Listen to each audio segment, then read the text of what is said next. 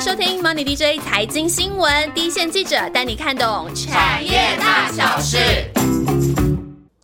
Hello，大家好，我是欣杰。那我们上集呢就有提到，文创产业通常在年底就要进入整个产业的大旺季喽。然后再加上疫情的阴霾，真的其实二零二三年是一定会过去的啦。所以这个二零二三年相关厂商复苏的幅度呢，要用几倍几倍来计算的。那其实，因为我们这两集谈的文创产业相关的挂牌公司，其实只有四到五家，并没有很多，但各家专精的面向都不太一样。所以，我们这集呢，就要请主线记者以第一个就是明年成长的幅度到底有多大？二今零二三年年，对，二零二三年成长幅度有多大？然后第二个的话，就是企业获利的模式是什么呢？来一一深度的剖析各家厂商优劣势，然后先欢迎刚刚已经忍不住出声的万万。 Hello，大家好，我是万万。哎、我觉得每次到这种跨年的时候，我们真的今年、明年、今年、去年就会 很痛苦，我还记得每一次年初要开始写新闻的时候，大家就会开始提醒说，不要再写今年、明年了，全部用二零二二、二零二三用年份来，哇，真的不好很意混思乱。啊好好，我们会尽量记住，我们等一下不要再混乱，以为自己还活在二零二二啊，年、真 的很容易，尤其你知道吧，还没过农历年。 OK。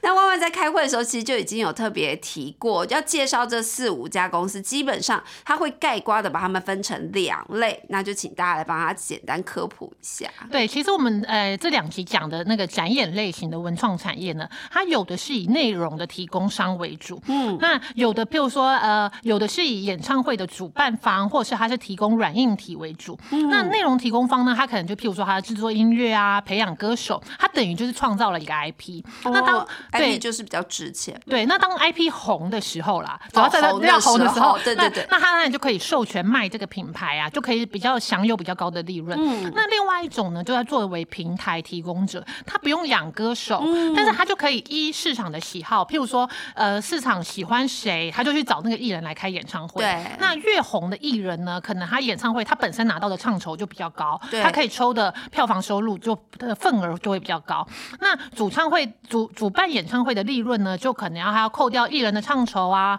场地的租金啊、软硬体啊、人力宣传之外，就是他嗯的利润、相对就会比较少。但是他就不用担那个培养新人啊、训练新人，但可能也会有风险嘛，就对可能这不个新人成功对没有成功的风险。了解，所以主要就是有没有自己内容的产出啦。如果有内容产出的厂厂商，因为这会有一个值钱的 IP，所以相对来说它会有比较稳定的现金流，对不对？对。那比较具有代表的厂商，应该就是养出了无数知名歌手歌曲的这个华研，股号是八四四六。那万万跟大家介绍一下这家公司的到底特色是什么，然后明年获利会怎么抓呢？对，其实，在文创展演股里面呢，有比较多法人在追踪的，应该就是华研这家公司。了解，那它比较特别的是，它本来就是唱片公司起对家，那它现有的歌曲 IP 就有两千多首。哦那虽然说现在的音乐都是线上化啦，因为我们现在也很少在用 CD 听音乐了嘛，嗯对对。但它就是就是把它的音乐授权给各大平台那。每下载一次就是收一笔费用，对，没。错。其实大家现在对正版音乐的那个概念好像也比较完善了，是所以现在都也大家也愿意就是去付费来那个订那个线上平台，譬如说我们常听到的，譬如说 KKBox 啊、Spotify 啊、Apple 嗯 Music 之之类的各大平台，你可能点击一次它的歌曲，那华研就可以抽成。了解然后还有像音乐衍生出来的 MV 啊，或者是艺人的侧拍啊、花絮啊，其实这些都是可以拿出来授权，就都是内容，都是他们创造的内容。就像我们在 YouTube 有时候看到，他可能只给你看前面，比如说一个对五分钟的 MV，给你看对前面三十秒，对，然后后面你就是要再付费给对给 YouTube，然后你就可以再看到。对，或者是他的你在那个 YT 上面看到的，他中间你看到一半，他就会插广告，包括广告收入也算是。哦，了对解。那像这种他们音乐授权的比重已经在他们的营收七到八成的水准，但是这可能也是因为过去几年因为疫情啦，所以歌手的商业比较少，哦是所以授权的比重就有提升，提高对嗯嗯的关系。那这个音乐 IP 呢，就是像我刚刚说的是授权嘛，所以对利润是相对好的。哦所以虽然呢在疫情之下，但是他们虽然没有展演，没有演唱会，但是他们的表现还算稳健。嗯像法人就估，呃，华研华研二零二二年的 EPS 可能也有六元以上的水哦了准。解，对所以你看，稳定的现金流，就算都没有展演，对它还是可以赚一个很稳定的一的获利数字。像他们去年才办了三场，但是今年就至少会有少看就是十场的演唱会的演出。是，对，，然后再就是可能还要再看一下海外啊、中国的发展状况这样子。是然后，但是他们办的演唱会都是自家艺人，所以等于说他们今年呢，在演艺经济这块业务上就会有比较大的成长力道。对，就稳定的这个 IP 授权的收入之再外，加上再 Plus 这对些演唱唱会嗯的就开始要开始跑演唱会了。对那今年来说呢，譬如说有些法人就估说他们可以赚八块左右，嗯那嗯现在算起来就差不多是本一比差不多十倍。嗯那他们过去历史的本一比可能都可以在十到二十倍的水准了，所以解现在看还成算长是力道嗯对相对的低档这样子。那目前呢，华研旗下可以开大型演唱会的歌手，就包括呃林宥嘉、动力火车还有周慧，像去年的三场，我刚刚说去年他们开三场嘛，嗯就都是动力火车，就北高一场，还有一场一场是在新加坡。了解，所以。要大家要注意的应该是 SHE 已经不是华研，不要看到对 SHE 又 link 了。对对对，的确，S.H.E 是他们培养出来的歌手，但是他们就是，诶，我记得是在前几年的时候，他们就是就独就已立经了，独立对分对开，对对，所以现在的话，就是林宥嘉、动力火车、周慧这种算是他们比较知名的一些。对，歌然后有手在开演唱会的歌手，嗯然后像我自己是觉得说，诶，华研把动力火车这个团体真的是经营的很不错，对呀、去年还可以开三场演唱会，他而们且都满的，对，哦而且我他我查了一下，他们已经是出道二十五年的团体了，对呀、他是我们是小时候就我们小你是时候说在琼听瑶《还珠格格》吗？ 对耶，当真的对，然后而且现在还会唱，对，重点是他也不是偶像团体的路线，对应该我这样讲 应该他们是实力派对歌对手，应该但他 OK 们吧年轻的时候也是带一点偶像味道嘛，你知道长发飘飘，好。然后，但是他们自己有承认，我那时候去看他们演唱会，然后他们自己有承认说，他们有一段时间的确演艺事业是走下坡，嗯，但是后来呢又翻红，然后开演唱会就一片好评，对啊然后大家都说就把他们称为神级的团体。对因为我自己去听他的演唱会，我也觉得说，哎，我有时候去听一些，即便是真的是实力派的艺人，譬如说他们艺人在现场他们要飙高音的时候，有你些会有艺点人让你紧张。对，有些人我会怕怕的，对想说上不 OK 上吗得去？OK 吗？对对，但是他们我真的完全没有在，就是不会不会担心欸，就让你觉得很顺，对对对然后听然后着就很舒服，对，然听后了就觉情绪得可哇以被带，好动。好有震撼力，就觉得对真的是超实力派的歌手。哎、然后年纪大了还有这样肺活量，真的是， 这真的是天分呢、欸我要说真的，因为 随着年纪大，你肺活量是会下 降。是没错， 然后而且再加上不，他们不只说，譬如说华研帮他们包装，然后开了嗯很多演唱会，然后他们现在也常常上网跟就是网友有很多互动，哦是像他们哦有啊，他们常常就会翻唱，譬如说一些 K 歌，然后就是哦可能在那个自己拍影片，然后自弹自唱什么之类的，然后哇，大家都觉得说比原唱还好听， 对啊，哎、跟动力火车比太。对，那动个力了火车就吧是实力派啊，他们真的哦压是实力太力大派。。然后对他们最近还参加实境秀，啊所以就是就因为他们有一种他们天生的一种幽喜默的感对对幽默的体质，所以我觉得哎，华研这个经纪公司算是蛮强的吧，对他们一个这么经典的团体对可一以直包在直一直 renew，对一直有新东西出来，没我觉错得还蛮不错没错的。了解，所以华研关键就是它自有的 IP，其实就可以一直不断为他们带来稳定的现金流。你看，展演不景气，EPS E 也有六元。那今年的 EPS 就是在大家大家在期待他手上这些歌手艺人一定会复出，开始接活动啊，然后接表演下，EPS 有机会上看八元，然后回到二零一九年左右的水准，大家可以去查一下那时候的二零一八、二零一九的 EPS 数字。那到底本一比合理区间应该在哪，就交给市场来判断。那另外一家也是做内容产出的，我想很多资深的娱乐迷也都认识，那就是霹雳，霹雳布袋戏，股号是八四五零。现在市场上是怎么看这家公司呢？呃，霹雳呢算是文创股中算是元宇宙概念的代表。嗯那主要是因为说它算是最早将霹雳的 IP 来发行 NFT。哦，对，对没错，，所以它大家就是想到霹雳，就会把它定位为元宇宙的概念股。它也算是蛮，就是有跟上潮流啦。对，然后它也有自己的 IP 嘛，最主要。然后不过呢，本业的部分最近几年确实是比较辛苦一点，是因为毕竟呃还是不是每个人都会去拿钱去。看那个霹霹雳的不布歹布袋戏，它对它还是我们小时候的回忆啦。现在的娱乐已经太多了，，对，然后他就是还是得面对他这个 IP 老化的问题。嗯但当然，就是我们可以大家都应该都可以理解，现在看布袋戏的人口，可能年轻人越来越少。对可是其实公司也一直在做一些异业结盟啊，把这个 IP 尽量的把它年轻化。对对，让他去多方面的露出这样子对，但是还是需要时间培养。了解，所以当元宇宙的概念有发酵的时候，其实大家就可以稍微关注霹雳这一档个股，或是会有一些联动效益。那我们已经介绍完两家是以内容创作为主的公司，那接下来要介绍是办活动啊、演唱会为主，那也就是弯弯一开始分类主要是平台提供的公司。那大家会去抢演唱会的，一定非常熟的就是宽宏，股号是六五九六。然后宽宏嗯宽宏对宽宏呢，它就是算是呃，我们刚刚的分类来讲，它是算是演唱会主办的厂商。那这几年呢，除了演唱会之外，他们其实在呃演唱会还没有这么热络的时候，嗯他们就办了很多，他们以前哦就办了很多大型的百老汇音乐剧，或是对国外的一些表演啊、舞蹈啊或秀。对，这我有印象，因为我就是刚入行的时候，短暂跑过娱乐。对，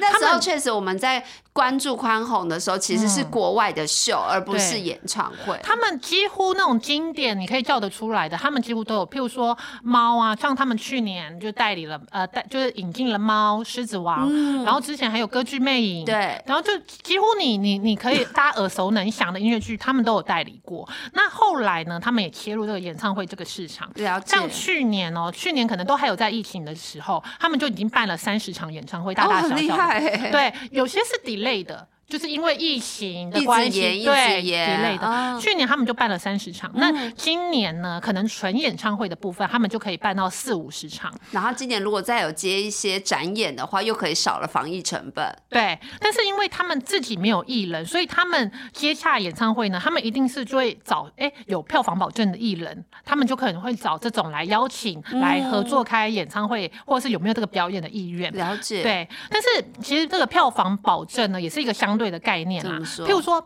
很红的歌手，他一定会有票房表表对，票房保保证证。就是一对定会做到一定程度的满座。对，但是当然呢、我也知道我自己很红啊，所以我对于唱酬的部分，我也是有我自己的要求。哦，所以分可的比例能会比较高。对啊，可如果大红大咖的话，你可能那个票房收入大部分都是拿去给唱酬了，就给艺人拿走了。哦所以有的时候呢，票卖的好也不一定利润会高。嗯那有的时候，哎、有一些非一线的歌手，嗯那他们追求的可能是他们要有舞台，他们要有一个他们站上小巨蛋演出的这个。哦，曾经有这个履历。对这个里程碑，对他们对而言，对他们的艺人生涯或者是歌手生涯是一个很重要的一个过程。了那解这些艺人他可能就不会这么要求说啊，他唱酬一定要拿多少这样子。哦，所以如果说意外的满座的话，说不定对利啊润反而相对高。对哦，那就像万万上集有讲到，就是现在会有些分众，有对些不一定是人红，是歌很红的，对啊他出来办演唱会，说不定其实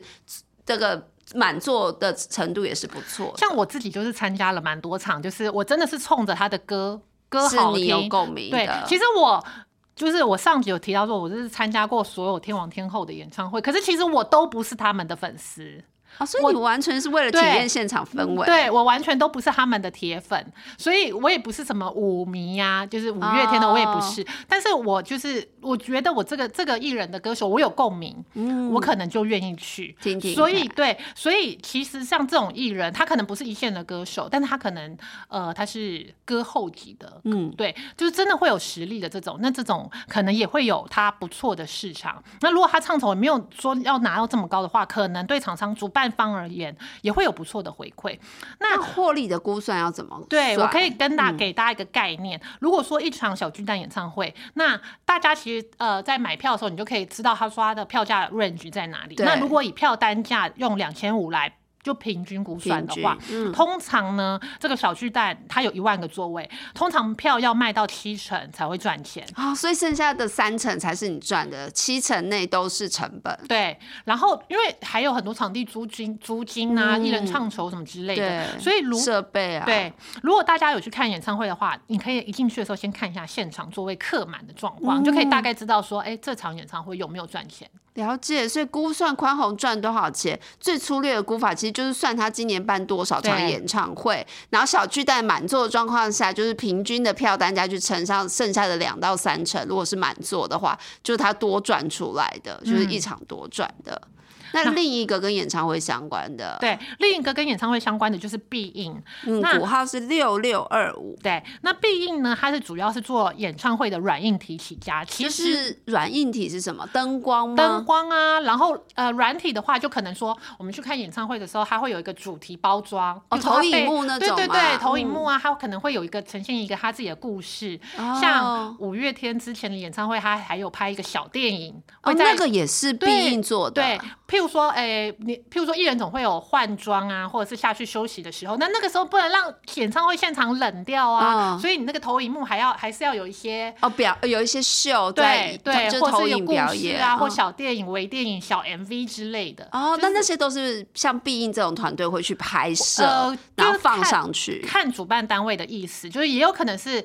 主办单位或艺人自己来想这个构思。那如果主办单位他也可以倾向必应这种来统筹它可以规统划包，对哦对那对是不是包含舞台升降这些都算在圣杯内对？然后我们在对现场看到一些摄影机，这些也都是算算哦算、所以必应就是包软体、硬体，它对都可以统筹。然后或者是对不整个对节目设计表演，它也可以，就看大家怎么谈啦。嗯嗯嗯像像大家应该都知道嘛，那个很多人都说必应是五月天概念股，，对， 没错，五因为月本来天是股东，是不是？对，因为呃，本来五月天他们毕竟本来就是五月天所属的唱片公司，就是相信音乐、哦它的子公司。哦，了对，解，那因为五月天本身就是有它一年，他就是不停的在办演对，唱会，他一年就可以海内外巡回 N 场，所以对其实本来就是这个子公司在负责演唱会的软硬体统筹设计。哦那后来呢，他就再独立出来，就把这一个独立出来，就就是他不止只接自己只接五月天的生意，然后他就整合独立出来，然后再跟几家合并之后整合，然后 IPO，但是还是相信音乐还是大股东了，所以别人解就说他是五月天概念股。所以五月天的演唱会基本上就是必应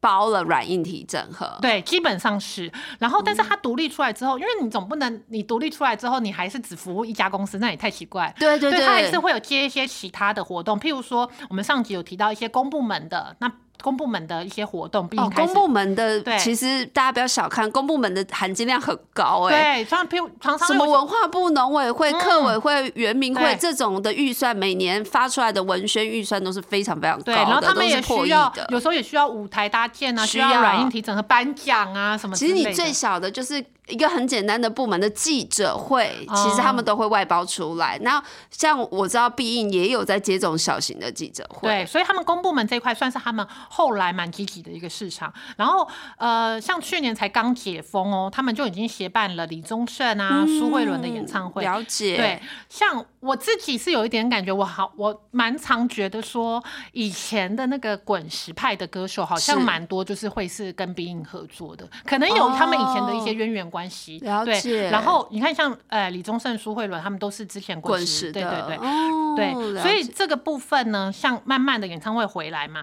那他们就是以如果他们场次接的越多，那他们软硬体。就是出去服务的场次的工程收入啊、劳务收入这个部分，就对他们有帮助。那必应的获利估算方式是跟宽宏完全不一样嘛？因为你其实说它是硬体设备对，组如果因为宽宏是主办方嘛，他是嗯主办演唱单位的主办方，所以他要承担票房啊，譬如说是否可以摊平，可以对打平成本。哦那必应呢，它是只出软硬体，但是哎，必应最近也有在做一些演唱会的主办，哦，对他也想要做就是对其演其唱他会的的整合了对，啦像他去年他也做了杨乃文演唱会之类的，嗯对。然后，所以如果说他，譬如说他只是出，譬如说他这场演唱会他只是出软硬体的话，那只要场次多，譬如说跟他合作的演唱会场次多，那嗯他软硬体出场的。就出去服务的场次越来越多，那他就会有工程啊、劳务收收收入，那嗯就他就可以摊平他的那些人力成本啊，设备维修成本对这些，所以哦只要他的场次够多，他相关的呃营运获利，他就一定会起来。了解。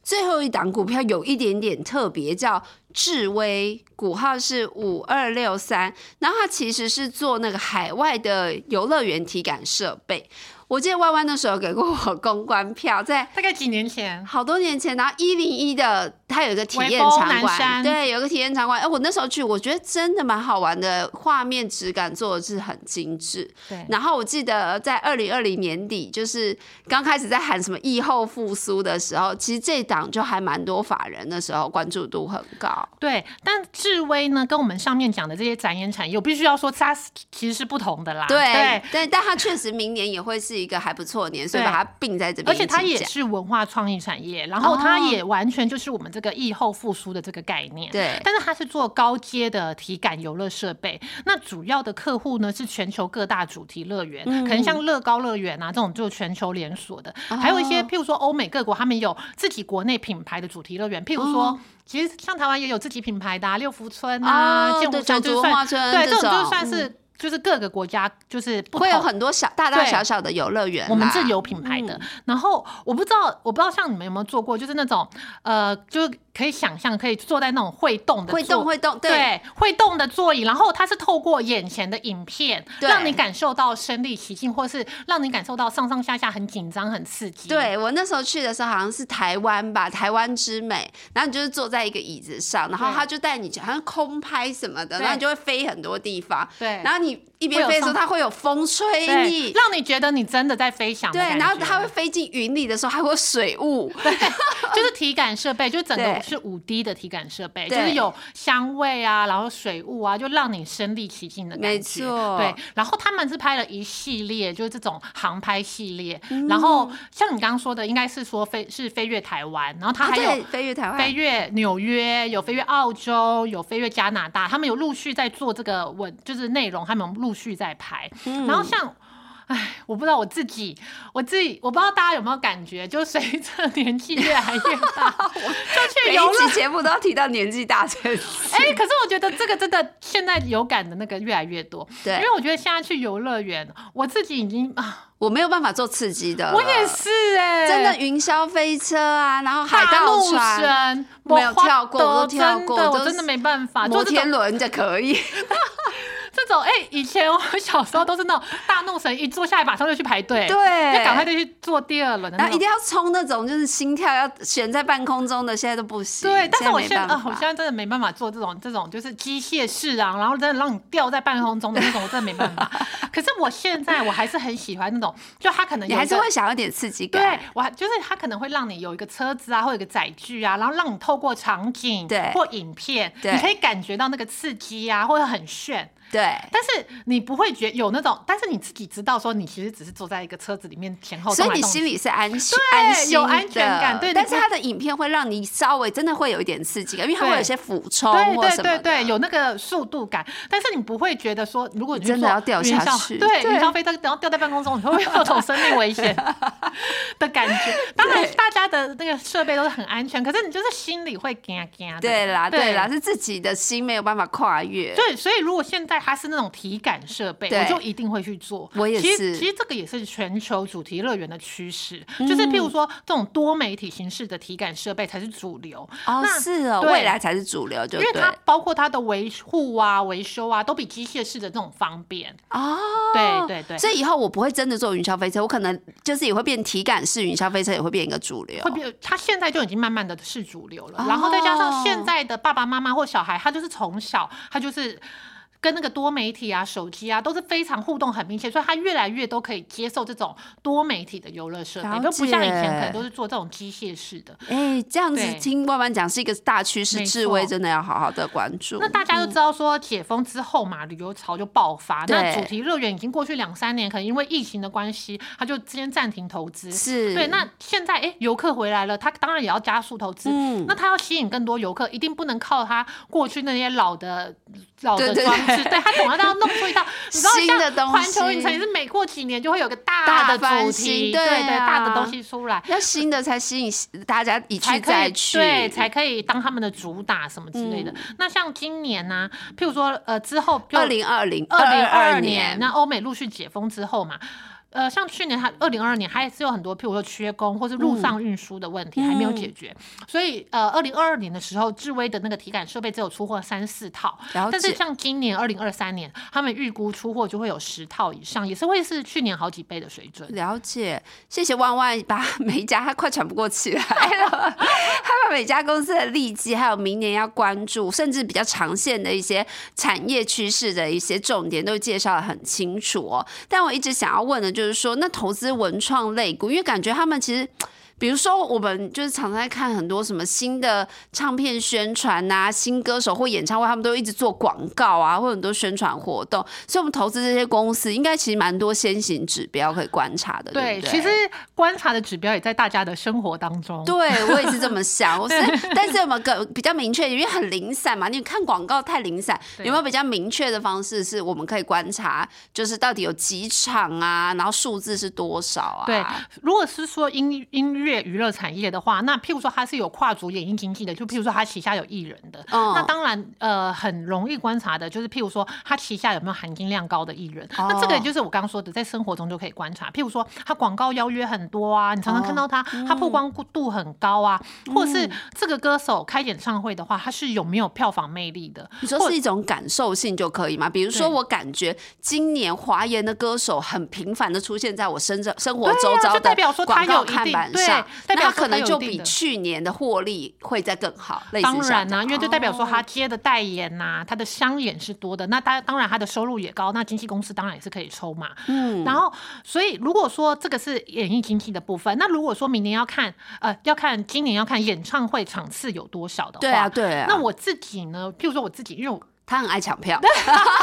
我哦是个演唱会咖，那我自己反我自己会去看那个演唱会那个小巨蛋的网页，它会有那个哦展演时间表。嗯对，那它这个时间表上面就上面就会登记说已经有预定的演出场次，譬如说呃三月的这些周末已经有哪些场次了，哦对了，然后你点解进去看就可以看到说，是哎。哪些公司哪些公司的办的演唱会，你就可以看到说，还有譬如说它的排程啊、它的票价、它的座位什么之类的。哦，对所以你可以很快的就可以抓，至少可以抓半年吧，对不对？对，可以。嗯然后如果说呃，你可以，你就可以点进去，你也可以看到它，你不只可以看到它票价多少，你可以，因为你要买票的话，你可以看到它说哪些座位它已经卖出了，哦所以你就会知道说，你看那个座位表，你就可以看到大概它售票的状况，卖的好不好。